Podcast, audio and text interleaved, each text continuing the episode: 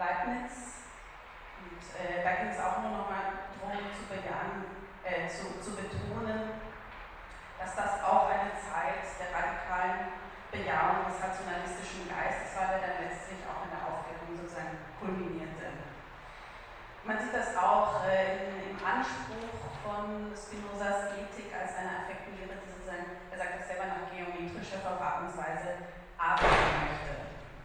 Dann möchte ich nur ganz kurz Schlaglichter werfen auf ein paar Begriffe, die wir jetzt bei Spinoza sehr wichtig sind, die wir angefangen haben zu denken. Also zum einen ist das die Affizierung. Da haben wir nicht ein, äh, um kantianisch zu sprechen, ein Ding, an sich vor uns, sondern immer nur die Erscheinung. Also sowas wie ein äh, Objekt oder Ding an sich, das von der Erscheinung losgelöst wird, gibt es auch bei Spinoza nicht. Vielleicht dann noch eine kleine Ergänzung, weil das Wort eben Affekt für uns heute nicht mehr im philosophischen Sprachgebrauch üblich verstanden wird.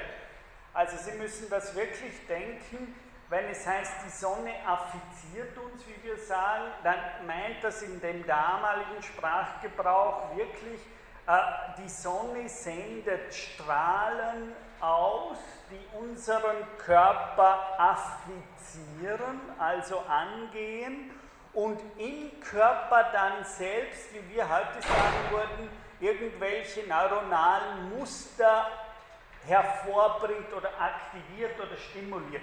Und auch das wäre eine Affektion im damaligen philosophischen Sprachgebrauch.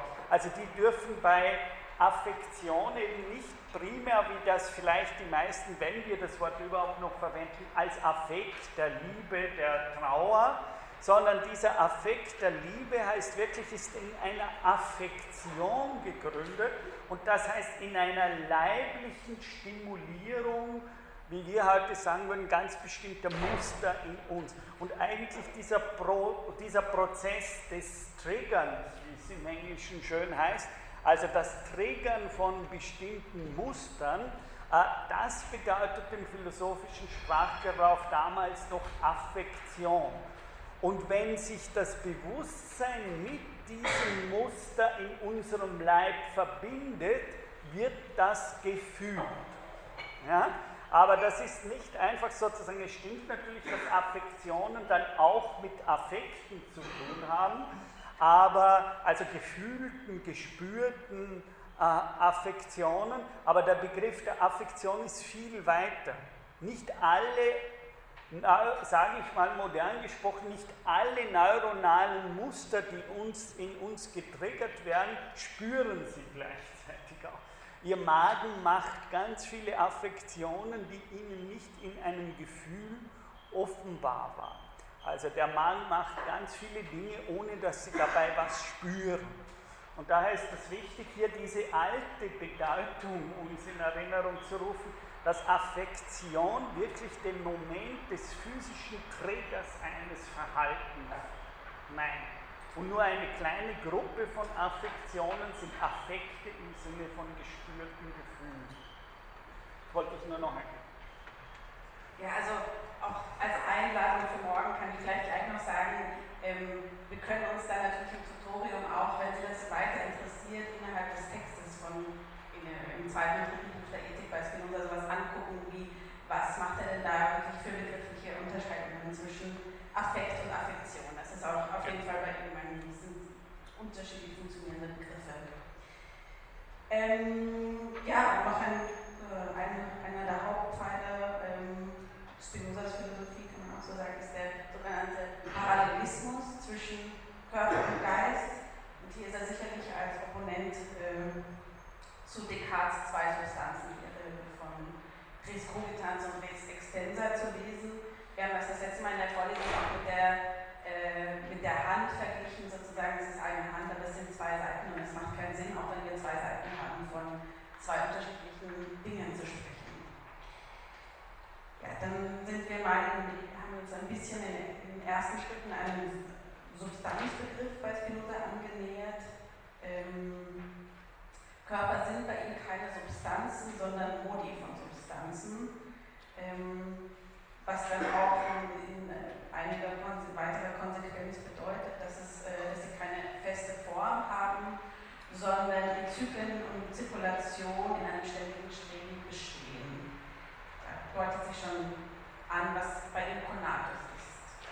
Ähm, und äh, diese Form steht auch unter ständiger Bedrohung. Also da gibt es nie etwas Fertiges, sondern es ist sozusagen ständig am Wirken und ähm, muss sich auch ähm, ständig gegen andere Kräfte vermehren. Und dann sind wir auch noch darauf, in Anschluss daran, darauf zu sprechen gekommen, was Erhaltung bedeutet. Und da schließen sich auch einige Aspekte von Nancy's Philosophie zusammen, wenn es um die Isoliertheit bzw. eben Nicht-Isoliertheit von Körpern geht. Ähm, und hier bei Spinoza in dem Sinne, als dass ein Körper sich nicht selbst erhalten kann, sondern immer andere Körper braucht. Also es macht keinen Sinn, von einem Körper isoliert zu sprechen, der sich selbst am Leben erhält, sondern er braucht Wasser, er braucht Nahrung, er braucht andere Körper, um überhaupt sein oder noch streben zu können. Genau, das war's fürs Erste. Danke, Lilly.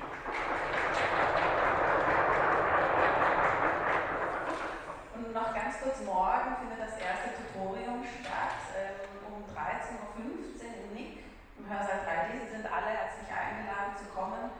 Äh, und äh, bringen Sie bitte die Texte, also was wir bisher gemacht haben, Nancy, ähm, den, äh, den, den, Teil aus dem Korpus mit und auch ähm, die Ethik von Spinoza und auch ähm, Fragen. Also es ist auf jeden Fall wirklich der Ort, wo, wir, äh, wo Sie Ihre Fragen bezüglich der Vorlesung oder auch der Texte mitbringen können und wir Zeit haben, die auch äh, en Detail zu Also ich kann Ihnen nur raten, hinzugehen äh, und de facto hier gemeinsam in einer kleinen Runde nochmal zu diskutieren. Das ist grundsätzlich etwas, was Ihnen dann auch für die Prüfung sehr ja, wenn Sie das äh, jetzt, also nur um zu zeigen, ich habe das glaube ich nicht vorgelesen, das letzte Mal, weil ich gesagt habe, bei Spinoza kann ich nicht alle Dinge durchgehen, sonst würden wir ein ganzes Semester brauchen. Aber es ist mir wichtig, nochmal in Erinnerung zu rufen, Spinoza ist mir darum wichtig, dass Sie sehen, wie schaut eigentlich so eine Körperkonzeption an der Schwelle zur Moderne aus. Ja? Also das, wo äh, sozusagen die Moderne beginnt. Und wir haben damals diese Art, wir sehen schon fast naturwissenschaftliche, stark rationalistische Auffassung von einem Körper, die bei Spinoza aber sehr interessant ist. Also das, was ich gesagt habe, meiner Meinung nach sehr zeitgemäß ist. Äh, das war dieser letzte Satz, über den äh, Leni Groth jetzt gesprochen hat. Der menschliche Körper bedarf zu seiner Erhaltung sehr vieler anderer Körper, von denen er beständig gewissermaßen neu erzeugt wird. Das ist ganz wichtig, mir wirklich ein ganz wichtiges Anliegen, weil nach Spinozas äh, Darwin und ganz viele Konzeptionen von Selbsterhaltungswille gekommen sind. Äh, für, man, kann, man darf nach diesem Satz nicht einmal sagen, der Selbsterhaltungswille nach Spinoza steht in einer Art Adaptionsdruck zur Umgebung. Na, das, was er sagt, ist hier, dass wir in gewisser Weise, wenn wir Selbsterhaltung, wie es heißt, üblicherweise eines Organismus denken, wir de facto, und genau so hat ihn Deleuze gelesen dann, äh, als Ökologiedenker gelesen hat, ja, sozusagen als jemand, der sagt, wie wir haben, äh, wenn das Wasser Teil meiner Überlebensnotwendigkeit ist, dann muss ich, wenn ich mich selbst in die Sorge nehme, sozusagen in so, Foucaults Selbstsorge, das Wasser mit in die Sorge nehmen. Es ist Teil meiner Überlebenswelt oder die Bäume, die mir äh, den Sauerstoff liefern. Das heißt, Spinoza hat noch eine Konzeption von Conatus, also von Selbsterhaltungswillen, von Wille, sich in seinem Sein, Dasein, im Sein erhalten zu wollen, dass nicht noch dieser spätere, sage ich mal, sehr neoliberale Konzeption von der Selbsterhaltung primär an mich als isoliertem Individuum. Sozusagen, ich muss mich gegen sie bewähren. So wird dann sehr oft auch politisch der Selbsterhaltungswille gedacht. Hier ist das offensichtlich nicht der Fall. Und auch in dem vorigen, darum gehe ich nochmal dahin, um dann weiterzugehen die den menschlichen Körper zusammensetzenden Individuen und folglich der menschliche Körper selbst werden von äußeren Körpern auf sehr viele Weisen affiziert. Und damit meint er wirklich, wenn wir sagen, ich habe Durst, dann handelt es sich dabei, wie wir mit Deleuze modern sagen können, um ein ökologisches Problem und nicht nur um ein Problem, das mich als Person individuell betrifft sondern ich habe Durst heißt schon, ich bin im Durst haben bezogen auf das mögliche Wasser. Das heißt, ich bin von äußeren Körpern, sagt er ausdrücklich, affiziert, wenn es um meinen Konatus geht. Oder mit Heidegger gesprochen müssten wir sagen, im Konatus geht es um mein In der Welt sein und nicht nur um mich. Ja? Denn in meinem In der Welt sein äh, kann ich nicht sein ohne ganz bestimmte äußere Lebenswelten, die mir mein eigenes sogenanntes personales oder subjektives Leben ja erst ermöglicht. Und darum hat ihn Deleuze in seinem äh, von mir immer empfohlenen Buch äh, Spinoza Praktische Philosophie, ein Schlusskapitel, wirklich als einen Vordenker der Ökologiebewegung gedacht. Ja? und hat eben dann Biologen wie Uexküll und diese Leute eigentlich in die, in, als Spinozisten bezeichnet. Ja, gesagt, also das heißt, da geht es nicht nur um mein egoistisches Nicht-Durchsetzen gegen meine Umgebung, weil die Umgebung Teil der Sorge meines Konatus ist. Und eben äh, die Spinne hört, die Sorge um die Selbsterhaltung der Spinne hört nicht an der Oberfläche der Spinne auf, sondern das Netz, das sie baut, ist etwas, was in diesem Sinne inhärent zu ihrer Lebenswelt gehört. Also das gilt nicht nur für den Menschen als vernünftigen Lebewesen, wie er lange bestimmt ist, sondern für diese Leute wie Deleuze, Guattari und so weiter, gilt das ja schon im tierischen Bereich. Selbst das tierische Streben ist nie ein Streben, wo es nur um das Überleben dieses einen Körpers geht. Damit werden aber auch moralische Probleme ganz anders äh, gestellt, weil sozusagen, wenn sich, damit stellen sich viele Probleme nicht mehr so, wie sie oft in der Ethik dargestellt werden, wenn sich jemand um seine Ressourcen sorgt oder eine Mutter um ihr Kind, dann ist das äh, eine gewisse Sache, wo man nicht einer sich nur um den anderen sorgt, sondern wo es eher darum geht, so etwas wie eine Karte, wie wir mit Foucault sagen, eine Karte zeichnen müssen von Netzwerken, von denen mein eigenes Überleben abhängig ist. Ja? Ein kleines Kind steht in einem, vom Konatus her per se in der Sorge und schreit, wenn es keine Milch bekommt, weil der Konatus sich nicht endet an der Haut dieses Babys sondern sozusagen diese Umgebung, die er hat, mit in die Sorge genommen. Damit stellen sich viele Probleme, sowohl der Ethik als auch politische Probleme, bis hin zu ökologischen Problemen ganz. Das heißt, wir müssen eher wie die Ethologie, wie Deleuze sagt, Netzwerkkarten bauen, äh, oder, oder wie Deleuze auch schön sagt, äh, jeder Körper lässt sich nur über Kontrapunkte in der Außenwelt definieren, die ihm seine Essenz signalisieren. Das heißt, er geht sogar so weit, dass wir eine Art Symphonie oder Komposition äh, zu denken. Das heißt, zwischen dem Vogel, dem Nest, den er baut, und dem Futter, das er hat, ist alles andere als eine Subjekt-Objekt-Beziehung. Ja da ist auf der einen Seite der Vogel, und dann schaut er auf das Nest und beginnt zu analysieren, wie bestimmte Wissenschaftler, äh, was ist das Nest und sozusagen schaut sich das an und in welchem Verhältnis stehe ich zu dem, zu dem Nest, sondern der Vogel sozusagen, dieses Nest ist vom Konatus, vom Überleben her dieses Tieres ein essentieller Bestandteil seiner selbst oder seines in der Welt sein. Das heißt, der Konatus wird hier wirklich als Sorge um das eigene in der Welt sein und nicht einfach als Sorge um mich gedacht. Und Sie sind jetzt Teil meines in der Welt. Hier und jetzt bin ich nicht, sind Sie nicht die ganz anderen da draußen von mir, sondern eben in diesem ekstatischen Sinne, von dem wir noch sagen, sind Sie jetzt Teil meiner Lebenswelt und meiner Umgebung.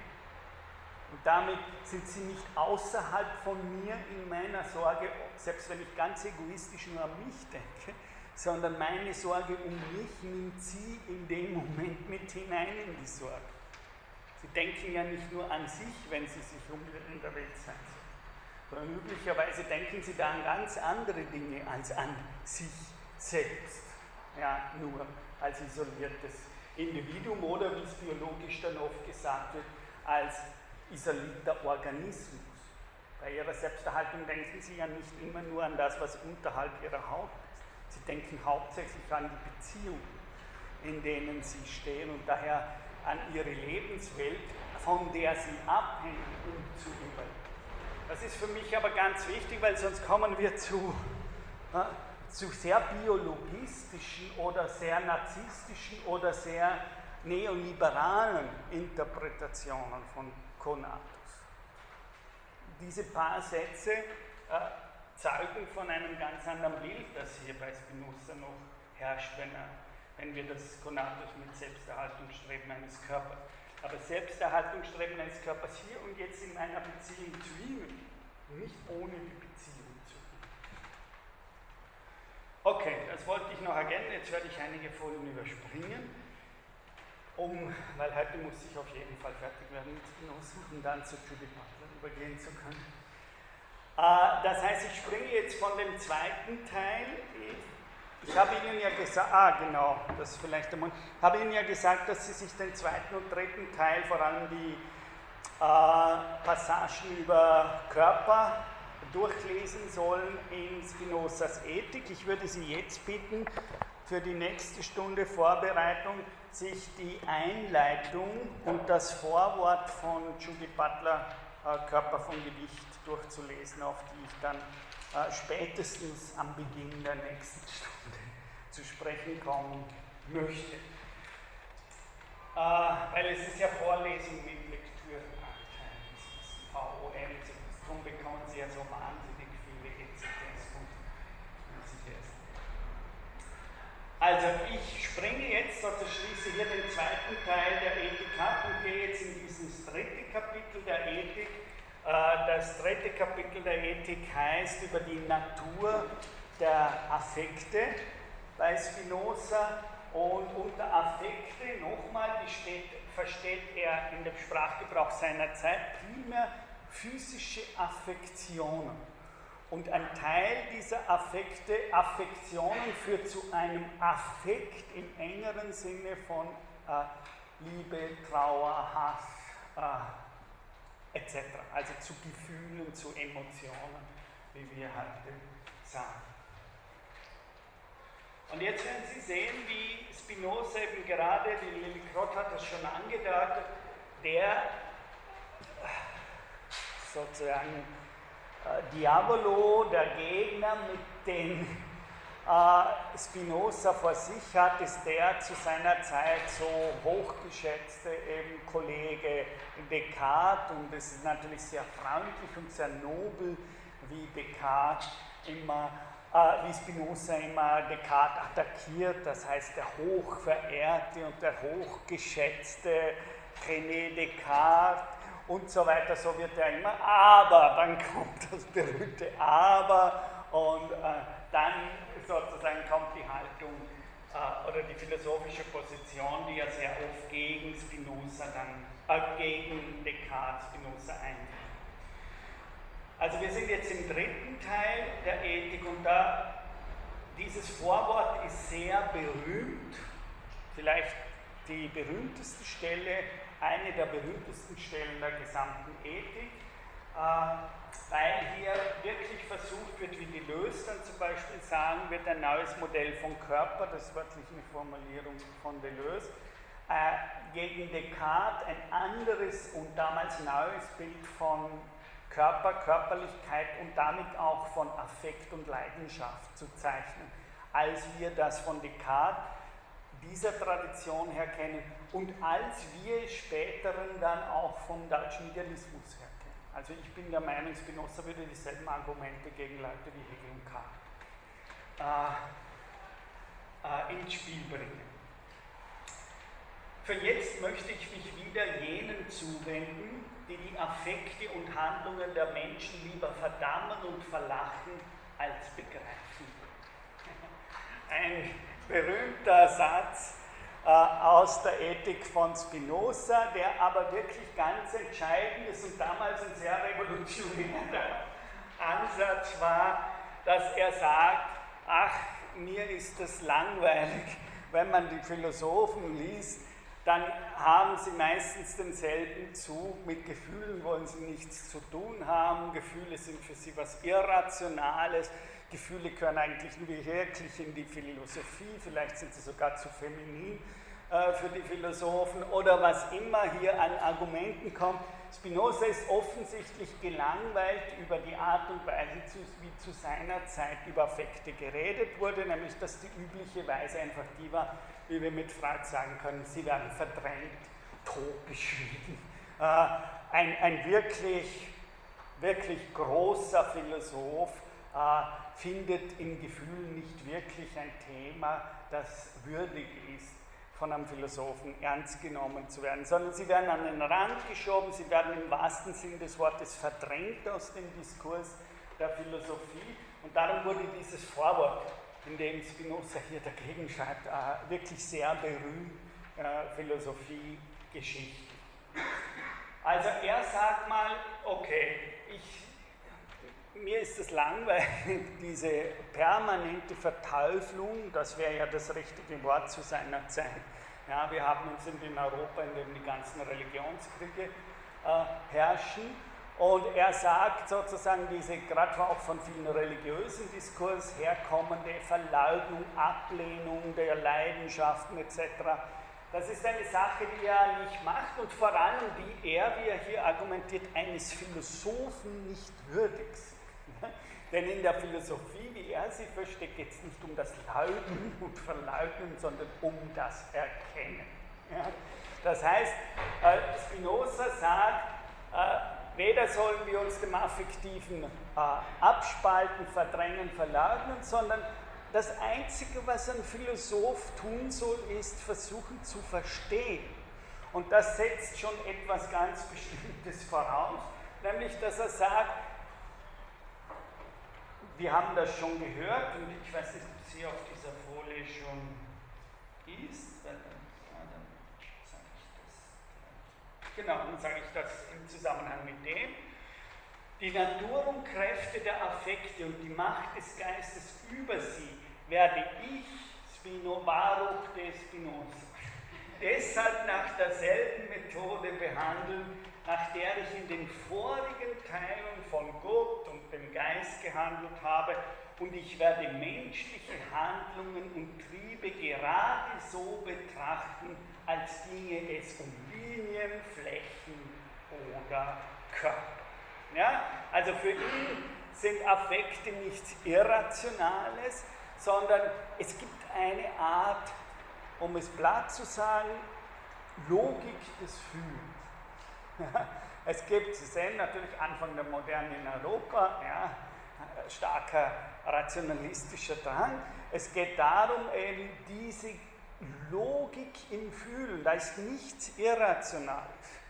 Wir müssen, und wenn wir sozusagen irrational durch Gefühle handeln, dann müssen wir nicht umsonst Spinoza Jude, äh, ähnlich wie später ein anderer Jude, nämlich Sigmund Freud, versuchen zu verstehen, wie solche Mechanismen der Verdrängung, des Verschiebens, des, der Selbstverleugnung, der Selbstverblendung, wie die funktionieren. Das ist ja auch das an Freud geniale, dass er nicht einfach sagt, oi, schauen Sie an, die Psyche, die reagiert so irrational und in Wirklichkeit sagt einmal ich, aber in Wirklichkeit meint er seinen Vater oder seine Mutter äh, und es handelt sich nur um Übertragungen. Ja, das ist langweilig und eines Philosophen nicht würdig, würde Spinoza sagen, wenn man nicht sagt, umso interessanter, hier haben wir ein Forschungsgebiet, hier gibt es etwas höchst Komplexes zu erkennen, nämlich wie solche Verdrängungsmechanismen funktionieren. Ich kann sagen, oi, Finger weg und da sind überall nur irrationale Übertragungen. Oder ich kann versuchen, in dem Ganzen irgendeine Form von Logik, von Mechanismus, von Art und Weise, ja, wie funktionieren Übertragungen, wie funktionieren Verdrängungen, wie funktionieren diese Dinge. Ja? Das ist die Zugangswarte in diesem dritten Kapitel von Spinoza. Das heißt, er versucht, und wenn Sie denken, wenn heute Gefühle naturwissenschaftlich mit Kurven, Linien und Flächen dargestellt werden, dann steht das in der Tradition von Spinoza. Ja? Das heißt, das ist, dass wir heute irgendwelche Curvchen anschauen, wenn wir fühlen und dass es da Linien sind, dann würde Spinoza sagen, ja, okay, äh, langsam kommen wir darauf, dass im Gefühl nicht irgendwas geheimnisvoll, mysteriöses, dunkles, mystisches äh, Ding ist, sondern äh, da gibt es eine bestimmte Logik in den Leuten. Und wenn jemand Rache spürt, dann gibt es Gründe dafür für Spinoza. Ja? Es kommt nicht so von nichts. Und wenn jemand Hass spürt, dann gibt es Gründe dafür. Und wenn sich jemand freut, dann gibt es Gründe dafür. Und Philosophen wären eigentlich dafür da, solche Gründe aufzudecken, die es hinter diesen Dingen gibt. Das, das können wir natürlich jetzt äh, kritisieren, nichts dagegen, aber das war sozusagen der Aufbruch einer neuen, eines neuen Bildes des Denkens in der europäischen Moderne. Ja, dass man gesagt hat, okay, diese Dinge muss man äh, untersuchen und es gibt, man muss sich hineinwagen in diesen dunklen Abgrund der Affekte, um in gewisser Weise hier das Licht der Erkenntnis und damit auch eine bestimmte Art von Vernunft in diese Mechanismen zu bringen. Und er sagt eben dann weiter, und Sie sehen es für Spinoza, der ja in Lehrsätzen in Demonstrationen und daher, wenn man will, fast in einer Art, äh, ja, sozusagen Axiomen, also in einer geometrischen Sprache spricht, sind das, ist das ja schon Poesie, was er in diesem Vorwort sagt. Im Skolium ist es immer so, dass er essayistisch, also in den Skolien und Vorwörtern beginnt er sozusagen seinem gezügelten Verstand Luft zu geben, das Kärtchen darf man so Das heißt, für Spinoza ist das schon essayistische Schreibweise. Die meisten, die über die Affekte und über die Lebensweise der Menschen geschrieben haben, behandeln, so sieht es aus, die natürlichen Dinge, die den allgemeinen Gesetzen der Natur, nicht natürliche Dinge, die den allgemeinen Gesetzen der Natur folgen, sondern Dinge, die außerhalb der Natur liegen. Das ist, das ist jetzt typisch Spinoza. Ja.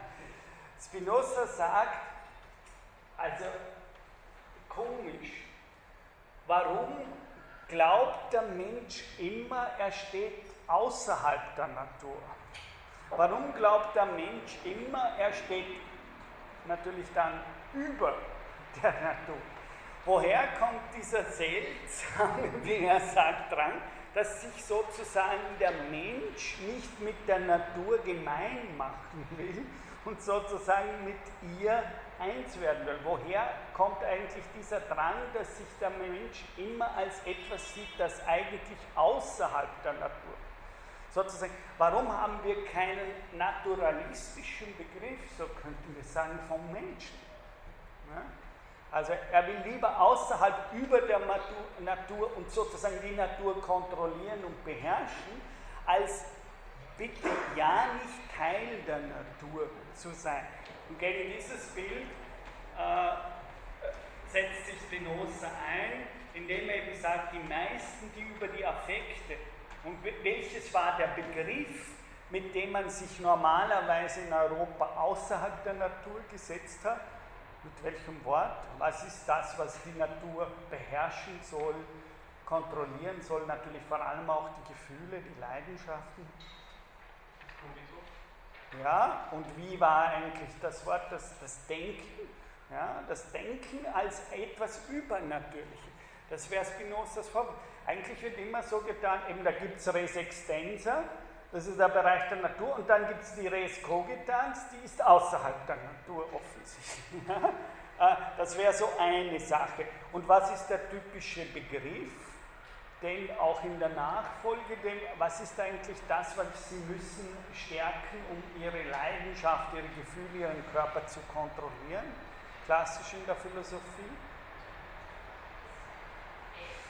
Hm? Ja, das muss man beherrschen. Und mit was beherrscht man es? Mit der Vernunft. Das ist der klassische Begriff. Das heißt, Spinoza wäre jemand, der sagen würde, er ist ja ein absoluter Rationalist und fordert absolut die Vernunft ein. Nur was er sagen würde, wenn er sich bei den Kollegen so anschaut, wie es die Vernunft ist, ist die eigentlich immer was über- und außernatürliches.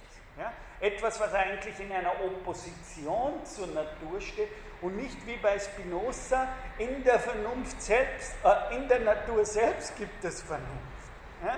Sozusagen in unserem Körper Vieles scheint für uns unvernünftig zu sein, aber schauen wir in dieses Es hinein, dann würden wir sehen, dass viele dieser Dinge höchst klug sind, was dieser Körper macht, auch wenn wir oft nicht verstehen, warum er das macht und was er macht. Ja?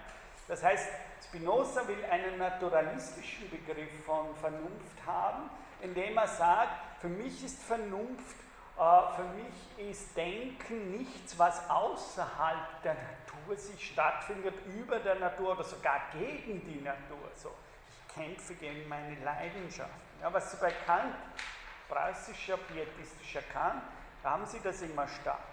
Und ich sage immer, lesen Sie bitte wirklich mal die erste Seite der Anthropologie in pragmatischer Absicht.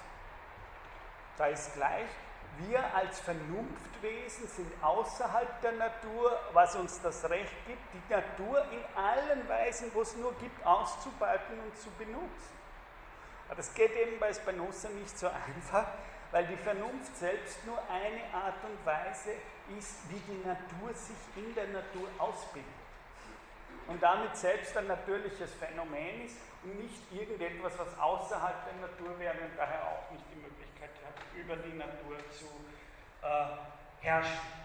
Die meisten, die über die Affekte und über die Lebensweise der Menschen behandeln, so sieht es aus, nicht natürliche Dinge, Vernunft, Denken, ja, selbst die Gefühle werden für sie so etwas Mysteriöses, äh, Unbewusstes, das man nicht verstehen kann, sondern das eigentlich das, das genau andere zu, zu natürlichen Phänomenen.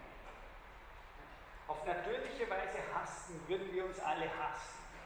Eine Denkfigur, die in Europa sehr stark ist, sozusagen, denken Sie an Hume, denken Sie an Hobbes, äh, sozusagen, wir sind im Grunde genommen Wolf einander, also brauchen wir etwas Übernatürliches, die Vernunft, die diese äh, sozusagen diese äh, irrationalen Züge des Animalischen und so weiter kontrolliert, zähmt, bändigt und so.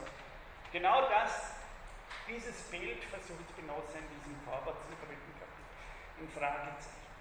Das heißt, Gefühle sind nichts Übernatürliches, sie sind nichts Unnatürliches, sie sind keine moralischen Phänomene. Ich spüre Hass, das dürfte nicht sein. Ich bin doch ein guter Mensch, ich darf nicht hassen. Das heißt, für, Nietzsche, äh, für Spinoza, äh, für Spinoza ist das eine Sache, wenn zum Beispiel die Moral macht diese Dinge, ich hasse jemanden, aber das darf ich nicht zulassen, weil ich bin ja ein guter Mensch und äh, es darf ja nicht sein, dass ich jemanden hasse, sowas kann ich nicht haben und so weiter und so fort. Für Spinoza ist es so, nein, wäre eine andere Logik, schauen Sie sich an und versuchen Sie zu erkennen, warum Sie hassen. Und dann würde es bei Spinoza noch Genau, das kann ich an der Stelle sagen, weil ich da, glaube ich, keinen Satz rausgenommen habe. Dann gibt es bei Spinoza den großen Gedanken, dass er sagt, zum Beispiel, wenn Sie Hass fühlen, das kommt jetzt alles im dritten Kapitel, Liebe, Hass, äh, er geht die ganze Skala Freude, Traurigkeit, er geht die ganze Skala der Gefühle durch. Und es gibt einen wichtigen Gedanken, das ich, kann ich nur jetzt am Rande sagen, dass er der Meinung ist, ich finde das ein großartiger Gedanke, dass man zum Beispiel nie Hass besiegen kann, indem man rational versucht, den Hass zu besiegen. Ja, sozusagen wie, äh, ja, Sie müssen nur rational das anschauen und dann äh, können Sie Ihren Hass kontrollieren. Sondern Spinoza hat die große Theorie und meiner Meinung nach die viel klügere Theorie, einen Effekt können Sie nur durch einen stärkeren anderen Effekt bekämpfen. Äh, das ist, da ist der Spinoza selbst jüdisch äh, aufgewachsen in der jüdischen Community, aber stärker angezogen damals auch vom Christentum. Also der Großteil seiner Freunde waren eigentlich äh, im christlichen Kontext damals liberale Christen.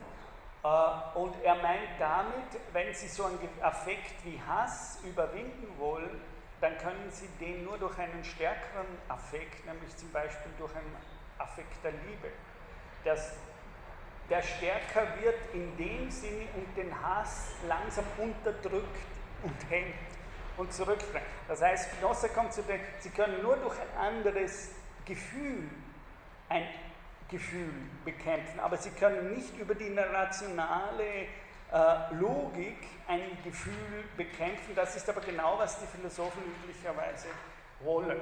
Sozusagen, sie wollen über die Rationalität ihre Gemütslage verändern, anstatt zu fragen, wenn ich andere Weisen des Fühlens in mir äh, fördern kann, dann ist es so, dass dieses Gefühl andere Gefühle sozusagen reduziert, hemmt und äh, vielleicht sogar aus, außer Kraft setzen. Also das ist die erste Sache, da würde ich sagen, äh, wir sollten Gefühle einfach so anschauen, als ginge es für Philosophen darum, sie zu verstehen, und zwar als ein Phänomen, das seine eigene Logik und das nach eigenen, wir müssen es wirklich so sagen, das für uns derzeit sehr fremd, nach eigenen Naturgesetzen funktioniert. Es ist eine Art naturgesetzliche Logik in unserem Gemüt und die gilt es zu verstehen. Ne? Dass jetzt Spinoza nicht äh, Gefühle mit, mit der Vernunft oder das dann wird sehr stark in Verbindung, indem man sagt zum Beispiel, dass jede Erkenntnis, die die Vernunft produziert, auch mit einem bestimmten zum Beispiel von den Gefühlen einhergeht. Genau, aber er macht, er macht etwas für mich sehr Großartiges, nämlich er sagt, der, was ist der Unterschied zu, zu Kant? Kant grenzt ab zwischen sozusagen der Rezeptivität der Gefühle, ja, die sind passiv und rezeptiv wie bei Descartes, ja, und dann der Spontanität des Denkens und des Verstandes. Genau das funktioniert so bei Spinoza nicht, denn Spinoza würde sagen, das, was Vernunft ist, ist selbst nur die Ausbildung eines ganz bestimmten Affekts. Für Spinoza gibt es nicht die Differenz zwischen Vernunft und Affekt, sondern die Vernunft ist das langsame Großwerden lassen und herauszufinden einer ganz bestimmten Form von affiziert werden von der Welt und auch, wenn Sie so wollen, die Vernunft ist immer schon sich selbst fühlende und gefühlte Vernunft. Es gibt nicht eine Rationalität und drunten gibt es die Gefühle, sondern die Vernunft bei Spinoza ist selbst etwas, was einen, wenn wir vernünftig handeln, züchten wir in uns einen, lassen wir ein bestimmtes Gefühl oder einen bestimmten Affekt in uns groß werden. Das heißt, er trennt nicht zwischen Spontanität äh, des Verstandes und sozusagen Rezeptivität äh, der Gefühle sondern er wird, das kann ich alles nicht eingehen. Er würde sagen, die Gefühle selbst haben ihre Formen von Aktivität äh, und, oder ich kann es ja kurz sagen, wenn Sie, das ist auch eine Eigentümlichkeit von Spinoza. Spinoza, ich wüsste keinen zweiten, der das so macht, gemacht hat, das ist wirklich was Seltsames, aber gar nicht so dumm. Nämlich Spinoza unterscheidet zwischen aktiven und passiven Leidenschaften, was eigentlich absurd ist. Denn das Wort Leidenschaft im griechischen Pathos heißt was? Etwas erleiden heißt eigentlich. Natürlich, sozusagen etwas, wo mir etwas aufgezwungen wird, eben eine Affektion von außen. Ja?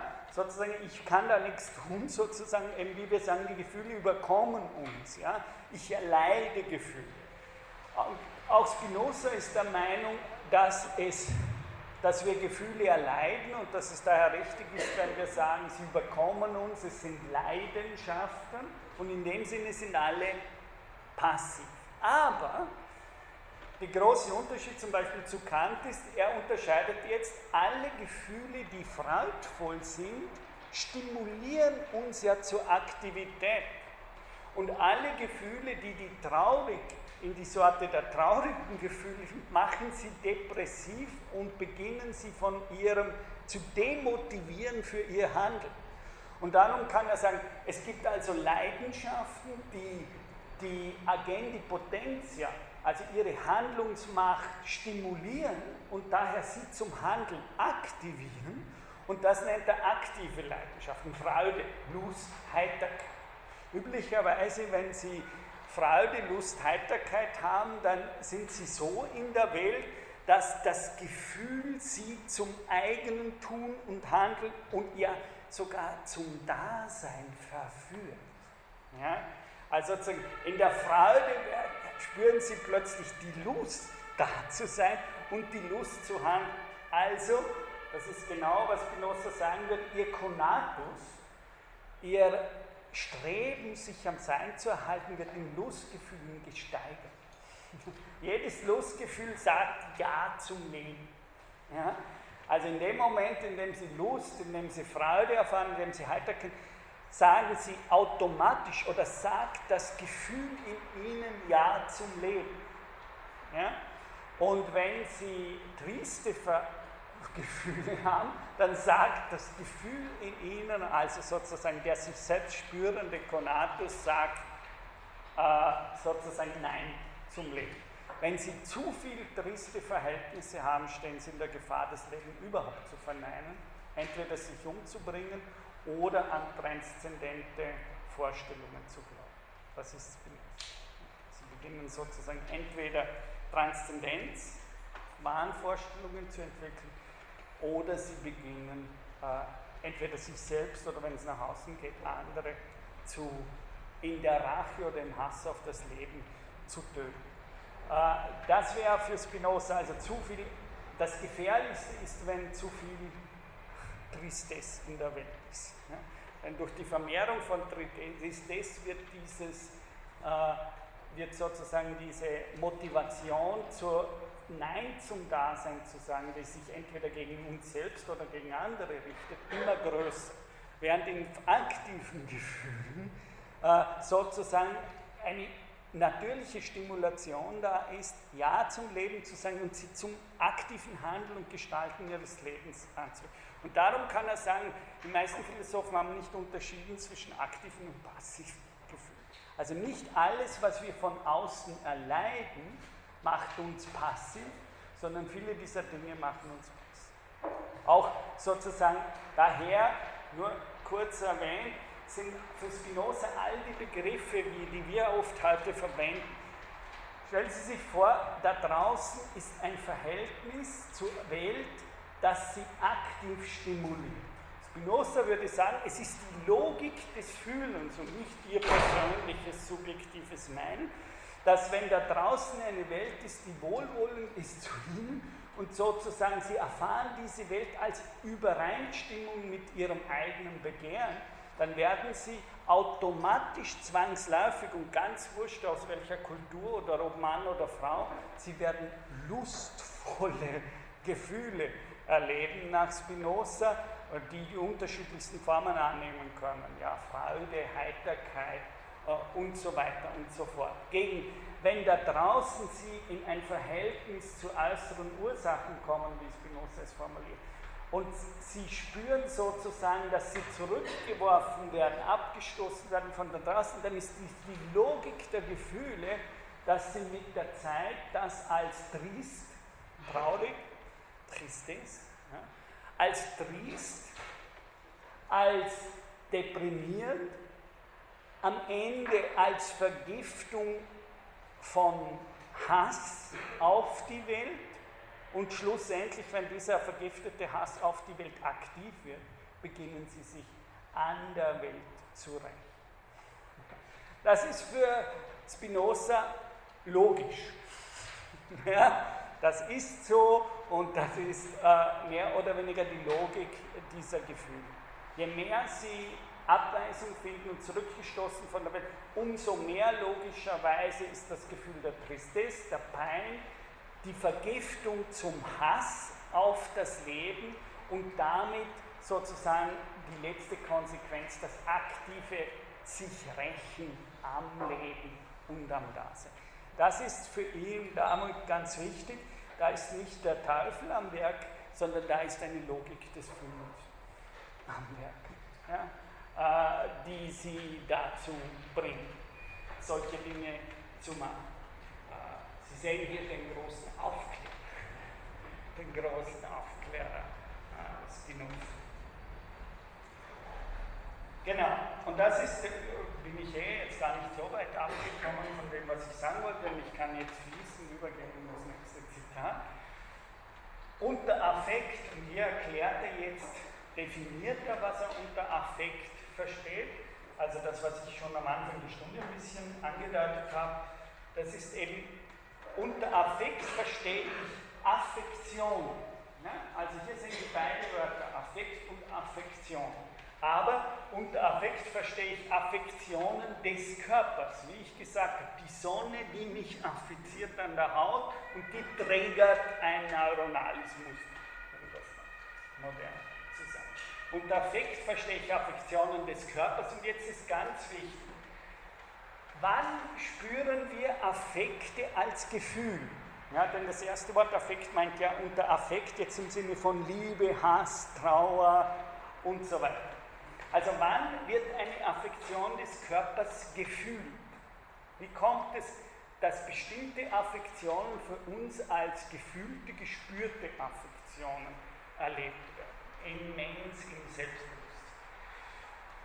Unter Affekt verstehe ich, also unter Affekt als Gefühl verstehe ich Affektionen des Körpers, von denen die Wirkungsmacht des Körpers corporis agendi potentia, ein ganz wichtiges, ganz wichtige Formulierung, die bei Spinoza sich durch die ganze Ethik äh, Affektionen des Körpers, von denen die Wirkungsmacht des Körpers vermehrt oder vermindert, gefördert oder gehemmt wird und zugleich die Ideen dieser Affektion. Das ist genau das, was ich jetzt gesagt habe. Also wann werden Körper, zum Beispiel die Sonne, affiziert mich und wann wird das als heiß oder Hitzegefühl an meinem eigenen Leib, wie wir im Deutschen so schön sagen können, äh, als, als Hitze gespürt und gefühlt? Nämlich dann, wenn es bei den Affektionen eben um was geht? Auf was? Auf was sozusagen riecht? Was riecht? Im Deutschen müssen wir ja sagen, das Gemüt. Oder auf was ist das Gemüt programmiert, wenn Sie es wollen, aber das ist so ein schieres Wort. Ich mag das Wort riechen viel lieber. Also sozusagen, auf was ist sozusagen der Sinn des Gemüts ausgerichtet? Was sagt er da? Auf was? Auf Affektionen des Körpers. Also wenn jetzt in meinem Leib, an meinem eigenen Leib hier sozusagen ganz bestimmte Affekte stimuliert werden, also materielle Affektionen in neuronalen Muster, wie wir heute sagen. Und zwar dann ist, kommt nicht nur in meinem Leib ein bestimmtes neuronales Muster vor, sondern was drückt sich für Spinoza in diesem Muster aus? Was sagt er hier? Er sagt, von denen die Wirkungsmacht des Körpers, corporis agendi potentia, also Körper, das ist immer ganz schwer, Handlungsmacht da denken wir nicht Körper, sondern wir denken genau nach Spinoza, also ganz modern, gerade Subjektivität und die denken wir meistens als körperlos. Bei ihnen drum ganz schwer zu übersetzen. Darum habe ich es hier geschrieben. Corporis agendi potentia. Also agendi heißt natürlich handeln und potentia heißt wirklich Macht, Vermögen. Also es gibt Affektionen, die affizieren mich in und am eigenen Leib und zwar so, dass sie etwas messen können. Sie, there is a sense in them. There is sense, im Englischen kann man schön sagen, messen ist schon wieder so, aber, aber so, die, I, they sense something. Ja? Also die, haben, die sind auf irgendetwas hin gerichtet, adressiert, nämlich ob diese Affektionen am eigenen Leib zu mein, ich würde jetzt meine Macht oder meine Lage, in, ob sich die Macht von mir selbst in Bezug der Lage meines Körpers zur Umgebung vermehrt oder vermehrt. Das macht das Gefühl. Das Gefühl ist nicht irrational, sondern es misst meine Stellung am eigenen Leib zur Welt, in der ich mich, zur Umgebung, in der ich mich äh, befinde.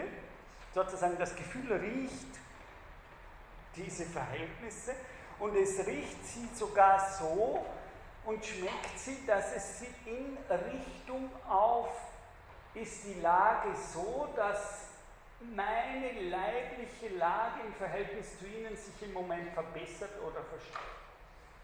Also ist mein Sein in der Welt jetzt situativ gestärkt oder nicht gestärkt? Fühle ich es am eigenen Leib durch Affektionen in meinem Leib als vermehrt, schüttet das Gemüt freudvolle Gefühle. Also freudvolle Gefühle sind schon das Resultat, wie das Gemüt meine derzeitige Lage in der Welt achtet. Wir sagen einfach, wie geht es dir? Und diese Frage stellt sich das Gemüt für Spinoza ständig. Es kann nicht sein. Es fragt sein, wie geht es mir sozusagen in dieser Situation. Und es signalisiert, wie es meine Lage in dieser Situation und natürlich aufgrund der Geschichte, die ich mitbringe, es versucht sozusagen diese Lage mir in Gefühlen zu signalisieren. Ne?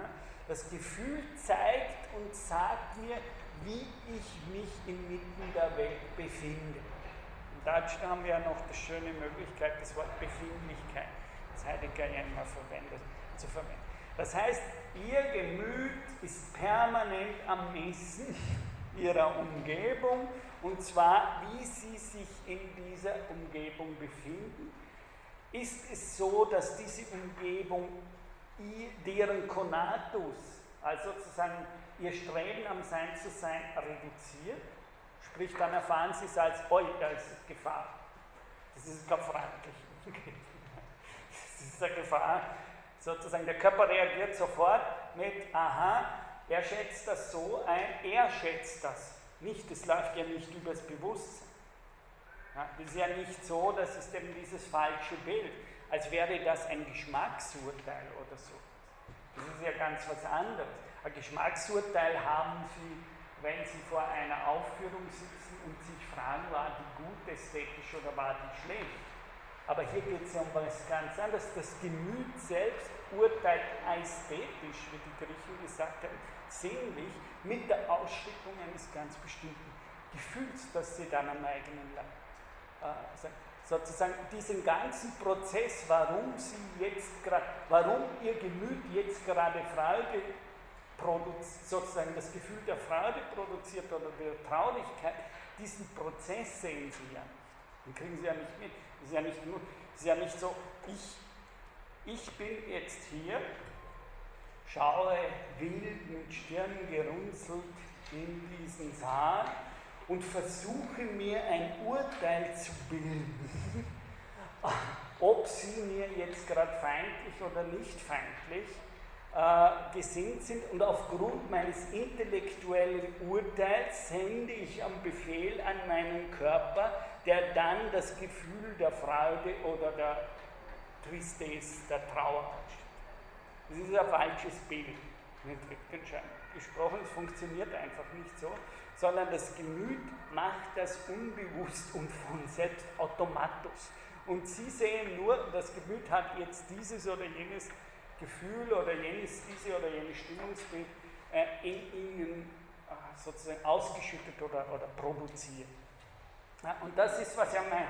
Das heißt, Ihr Gemüt ist permanent am Abmessen der Machtverhältnisse zwischen Liebe und Verhalten. Das ist Spinozas Also das Gemüt und die Gefühle sind gerade nicht so harmlos bei Spinoza, aber darum sind sie selber Weisen der Erschlossenheit oder Erkenntnis von Welt. Das heißt, im, Spür, im Fühlen spüren sie, wie es um sie selbst steht. Sozusagen. Das heißt, das Gefühl signalisiert sie sich im wahrsten Sinne des Wortes, wie sie sich im Moment befinden ja, oder wie sozusagen ihr Gemüt einschätzt, wie sie sich derzeit in der Welt befinden. Äh, das, ist, das heißt, es schätzt sozusagen diese äußeren Ursachen ab, und zwar in dem, ob sozusagen diese Situationen ihnen ein Wachsen, ein Vermehren zulässt an Vermögen, Potentia, ich würde das, also erlaubt ihnen diese Situation vermögender zu werden oder nicht. Das ist die Frage, die Ihr Gefühl permanent stellt und von der her schüttet es Freude oder äh, Trauergefühle als die Extremskala aus. Ja? Da hat es so seine eigene Das ist Spinozas Theorie, wie das, äh, diese Mechanismen äh, in uns äh, funktionieren. Jetzt können Sie denken, also wird es vermehrt gefördert, äh, wer, es befindet sich in Situationen, in denen ihr leibliches Dasein, ihre Lage inmitten der Welt, da müssen Sie bei Spinoza wirklich sagen, ihr leibliches in der Welt sein und im Austausch sein. Ja? Also das ist wirklich ihre Lage, ihre Position und Lage in der Welt. Das wird permanent abgeschätzt Und immer dann, wenn es eben hier geht um vermehrt und gefördert, ist es die Logik ihrer Leiblichkeit, dass freudvolle Gefühle ausgeschüttet werden. Immer dann, wenn es vermindert wird, das ist für mich, Sie haben keine Wahl für Spinoza. Das macht das lange, bevor Sie wählen können. Ja? Das ist eben nicht eine Sache ihrer Subjektivität, sondern das ist, eine, warum wir sagen, wir sind eigentlich unseren Gefühlen als Leidenschaften ausgesetzt. Ja? Weil, wie Sie gesagt haben, das ja unbewusst passiert. Ja? Das Gemüt produziert diese Gefühle ja nicht aufgrund ihrer Befehle, sondern umgekehrt, dieses Gefühlen passiert in ihnen automatisch und von daher können sie dann in der gefühlten Situation, natürlich kann ich sagen, oh, Weg raus. Da haben Sie dann Möglichkeiten. Aber diese Entscheidung, nichts wie raus aus der Ding oder eben hinein in die Sache, das sind Sachen, die wählen Sie ja schon als eine gefühlte Situation. Das heißt, dieses, die Situation fühlen geht dem Urteil dann, ob Sie da weg wollen oder da voraus und nicht ist eine Folge davon.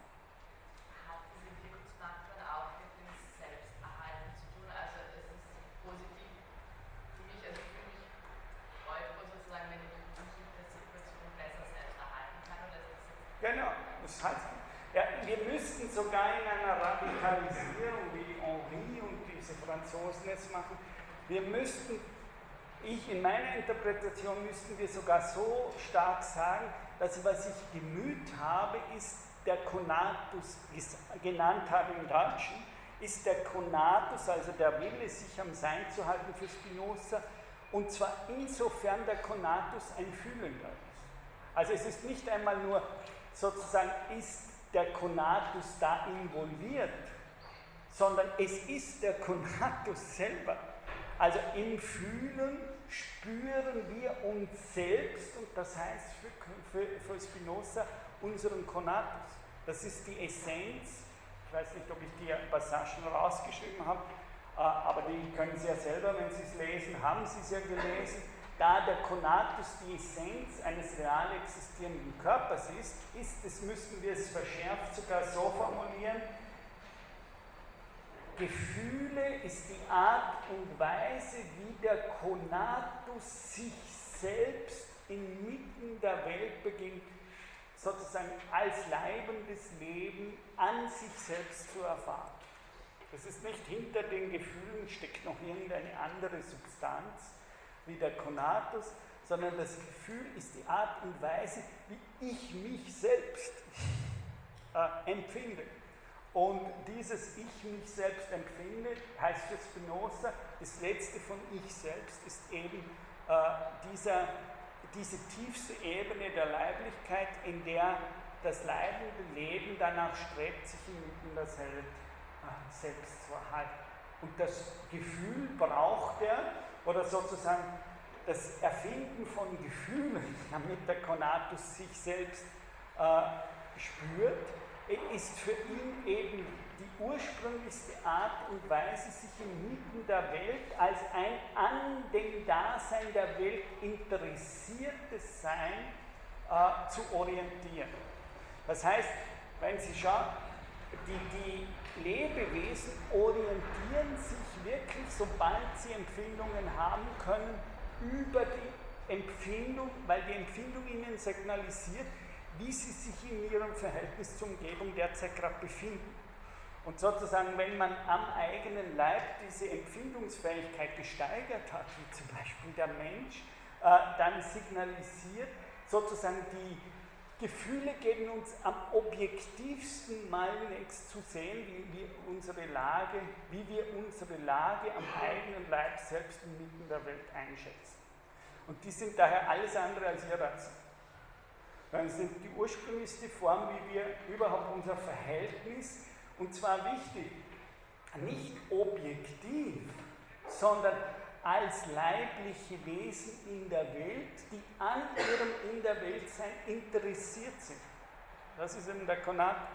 Das heißt, der Konatus, dass sie sich reflexartig, wenn sie, wenn sie fallen, Und sie greifen reflexartig, versuchen sich zu schützen, indem sie sich abwenden. Dann ist das ihr Konatus.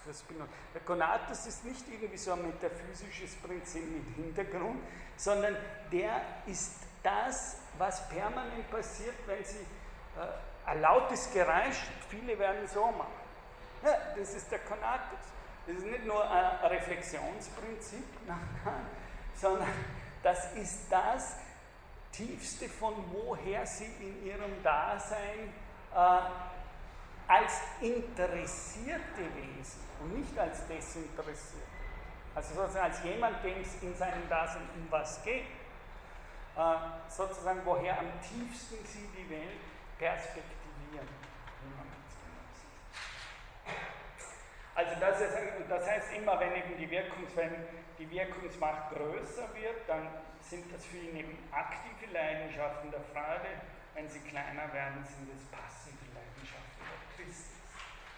Äh, und von daher sage ich immer dann, wenn wir die Vorlesungen, äh, die Seminare am Vormittag haben, äh, erst aufgrund dieser Lehren kann man überhaupt sowas wie die Genealogie der Moral von Nietzsche verstehen.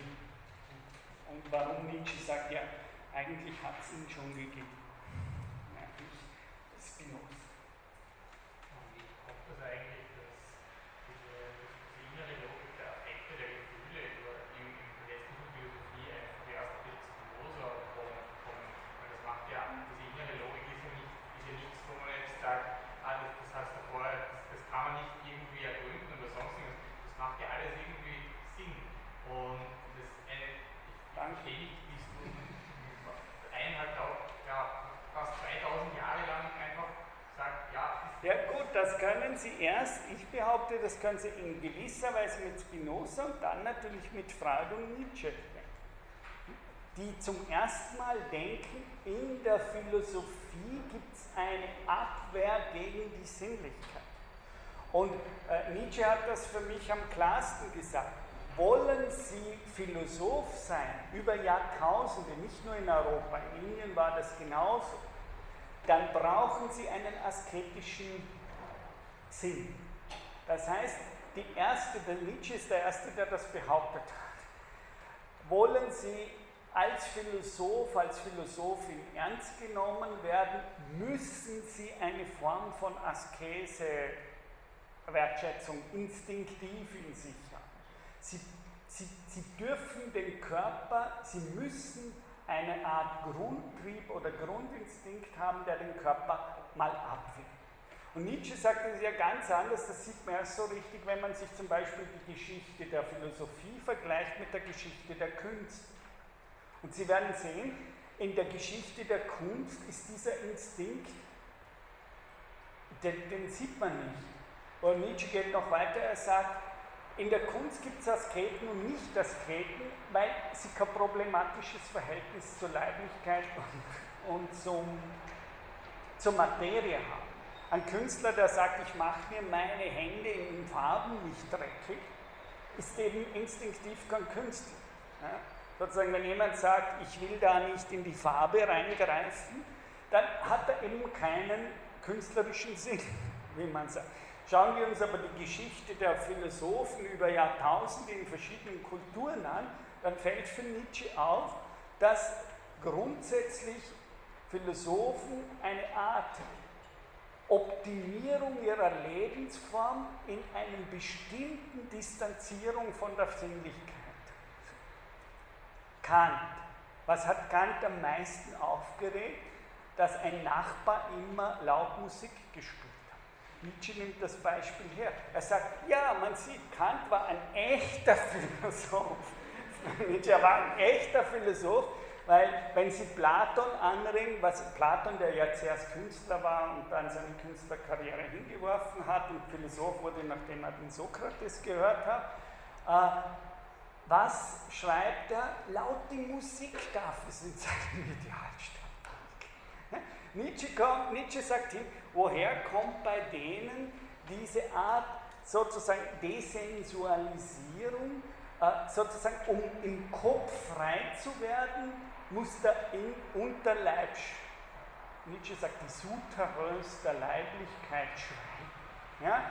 Also Sexualtrieb und solche Dinge sind grundsätzlich verdächtig, weil sozusagen, wenn ich permanenten starken Sexualtrieb habe, habe ich keine Zeit zum Denken. Muss man ganz drüber. Ist, was Nietzsche sagt ja, in der Genealogie, mehr oder weniger. Ja. Also wieso, warum wollen die Philosophen, dass das schweigt da unten?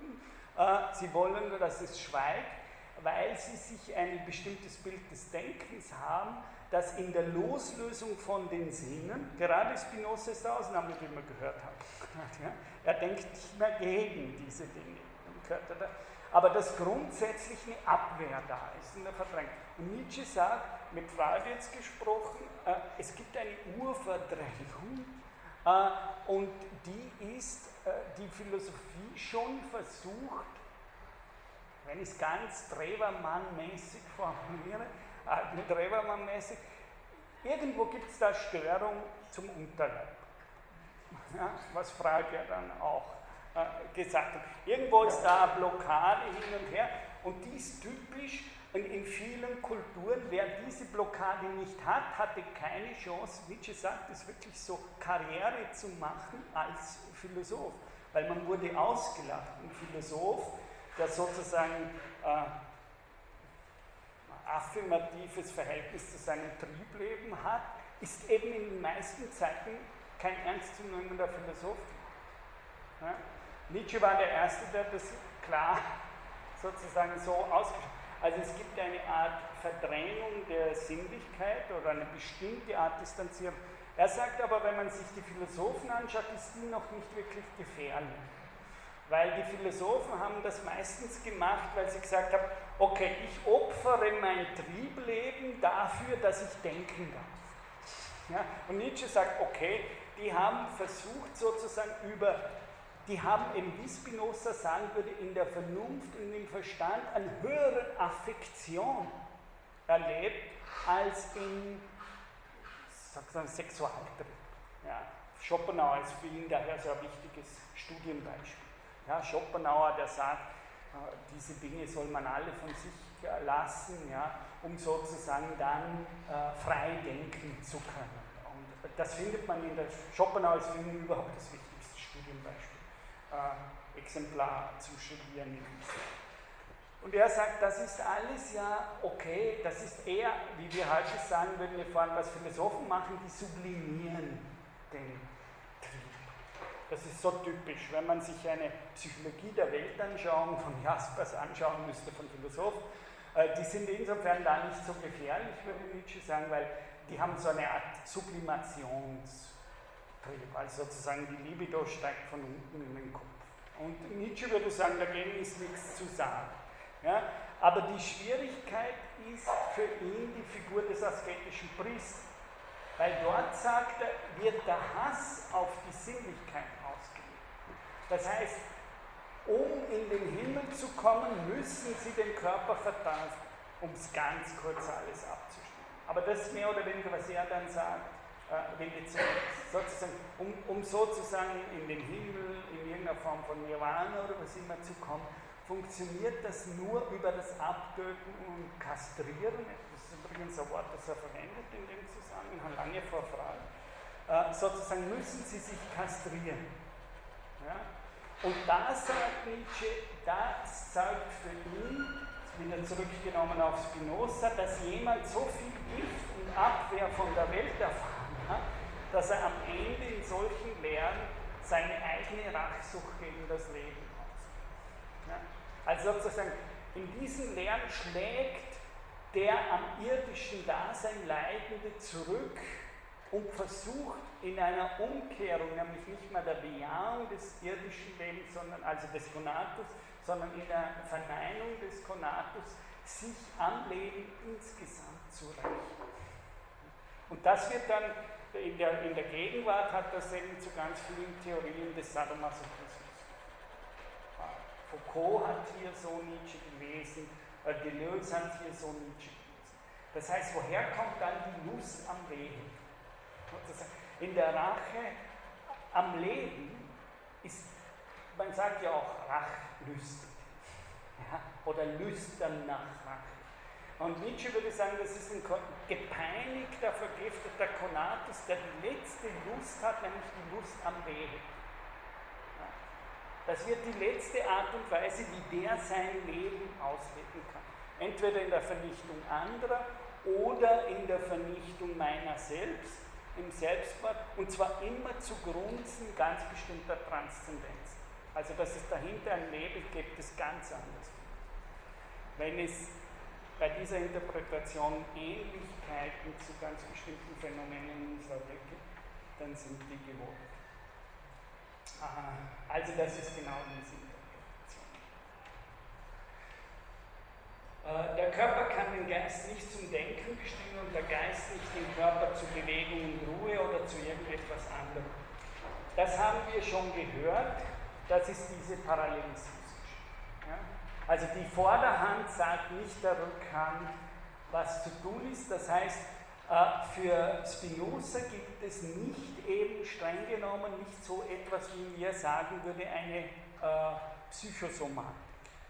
Das wäre für Spinoza nicht richtig, denn Körper können nur über Körper in irgendeinem Kausalverhältnis sein, aber nicht Ideen können sozusagen im Kausalverhältnis mit Körpern sein, sondern Ideen können nur im Kausalverhältnis mit anderen Ideen sein.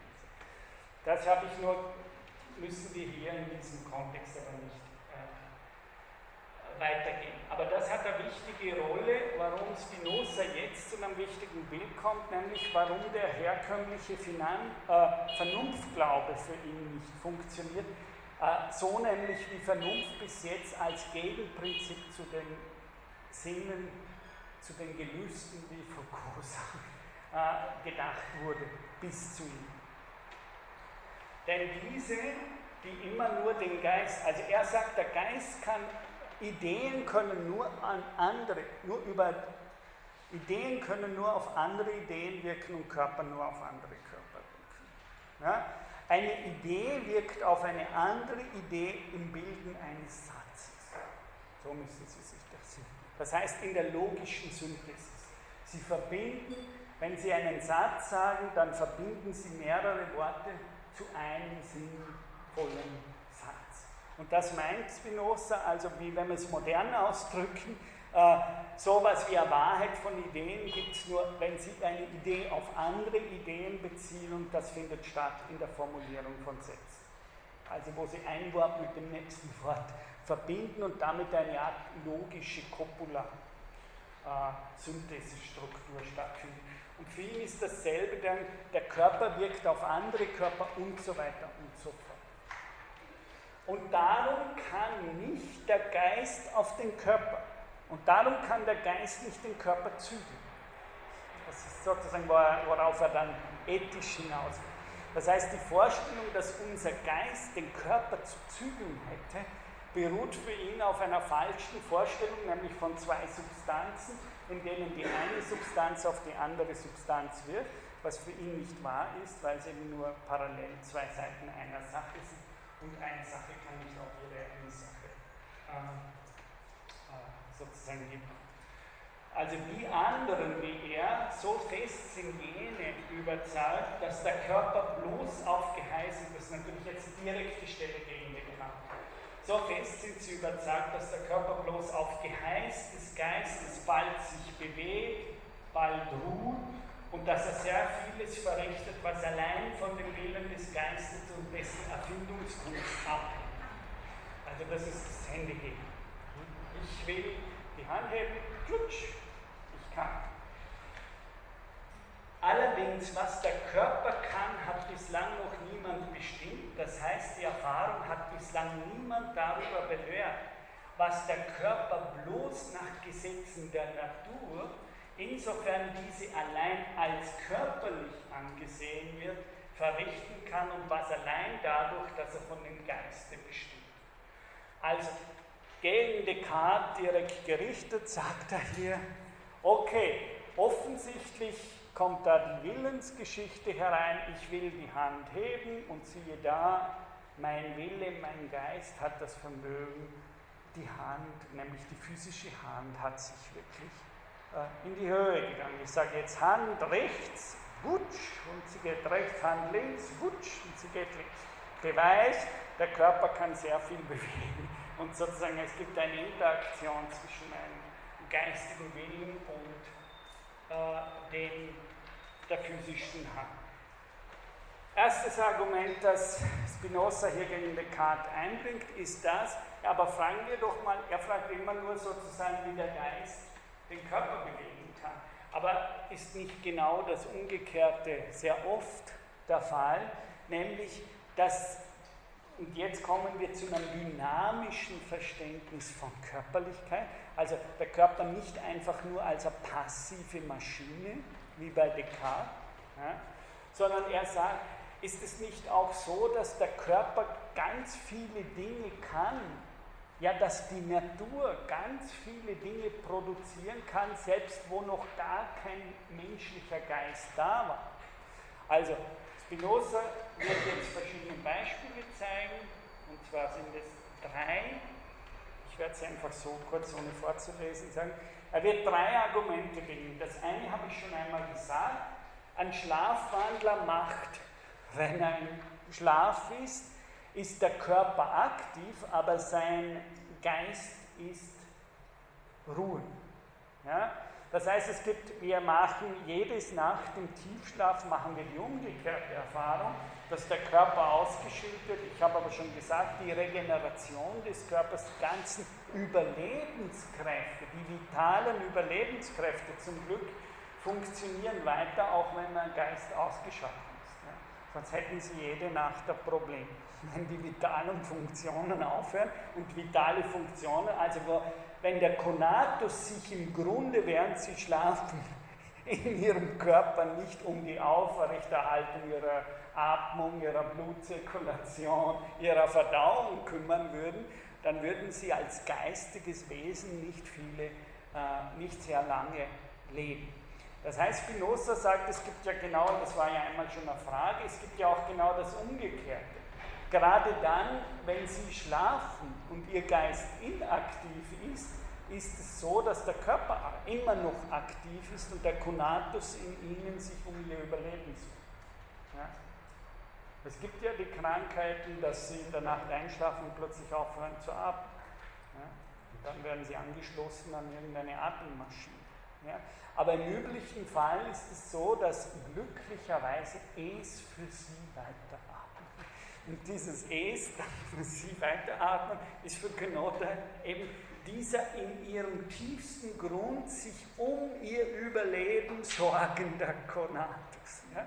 Der schaut, dass ihre Vitalfunktionen hier in der Nacht weiter funktionieren und sie am Überleben bleiben, auch wenn ihr aktiver Verstand, auf den Philosophen normalerweise so, so stolz sind und ihr Selbstbewusstsein, wie sie sagen, ausgeschaltet ist, ist glücklicherweise ihnen der Konatus nicht eingeschlafen und der macht weiter mit ihren vitalen Überlebensfunktionen. Das ist die eine, seine Beispiel, das er dann da nennt. Das zweite Beispiel ist dann der Bau des menschlichen Körpers unten, nämlich Spinoza sagt, und das ist ja auch ein großes Thema der Gegenwartsphilosophie, wie ist es nun mit der Evolution? Äh, schauen wir uns doch an, hat es vor der Mensch begonnen hat, auf dieser Erde zu existieren, noch keine intelligenten Formen von Leben gegeben. Ja, und dann schauen Sie sich mal die Meere an. Ja, schauen Sie sich die Meere an. Ich habe schon gesagt, das Beispiel, das er bringt, ist der Bau des menschlichen Körpers oder der von primitiv, sogenannten primitiven Leben. Schauen Sie mal die an, wie höchst wie höchst intelligent die Korallenriffe organisiert sind, die Fische, die da unten sind.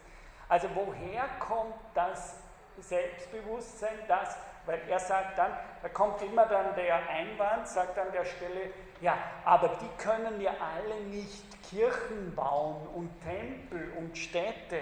Das zeigt doch die Überlegenheit des menschlichen Geistes, der fähig ist, solche Gebilde durch selbstbewusste Planungen und Strategien zu schaffen.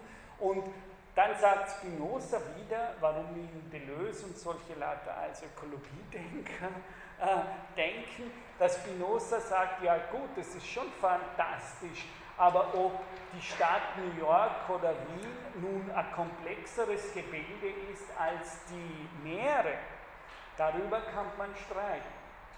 Ja? Also die Intelligenz in den Meeren ist nicht äh, wahnsinnig unterlegen, sondern nach Spinoza mindestens so.